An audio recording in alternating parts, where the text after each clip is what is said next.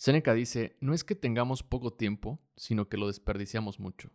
La vida es bastante larga y se nos ha dado en medida suficientemente generosa para permitirnos alcanzar las cosas más grandes si todo ello es bien invertido. Bienvenido a este Diario Estoico Podcast, yo soy Guillermo Moctezuma y el día de hoy te voy a compartir una reflexión sobre el autocontrol y los límites de la mente. De acuerdo a los estoicos, nuestra mente tiene límites en términos de lo que podemos controlar y lo que no tenemos control. Es decir, tenemos control sobre nuestros pensamientos, sobre nuestra actitud y nuestras acciones, pero no podemos controlar los eventos externos o las acciones de otras personas, por lo que los estoicos nos aconsejan enfocarnos solo en aquello en lo que tenemos control y no perder nuestra energía en lo que no. Pero ¿qué pasa con los límites de nuestra propia mente? Dentro de este control existe un límite que cada persona se ha hecho a la idea de acuerdo a lo que ha vivido y sus experiencias. Básicamente las cartas que te dio la vida para jugar. Y ese límite es el factor que decidirá hasta dónde puedes llegar. Porque al final tú tienes el control de tomar esa decisión.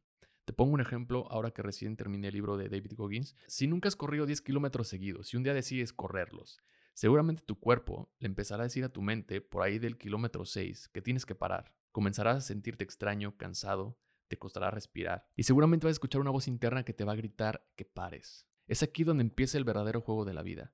Es en este límite que te has comprado, que has adoptado, en donde pasarlo te va a llevar a descubrir cosas nuevas que no pensaste que podías hacer.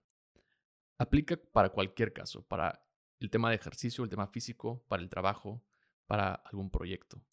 David Goggins cree que la mente es capaz de mucho más de lo que a menudo le damos crédito y que podemos superar nuestros límites si estamos dispuestos a aceptar la incomodidad y superar el dolor. Y para eso hay que enfrentar nuestros miedos y superar nuestras barreras mentales para lograrlo.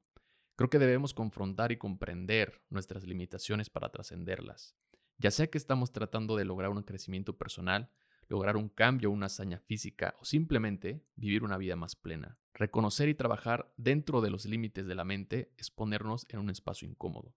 Y la incomodidad es parte importante de un entrenamiento estoico para conquistar la mente. Gracias por escuchar esta reflexión, espero que te haya gustado. No olvides seguirnos en redes sociales, en TikTok como Diario Estoico-bajo.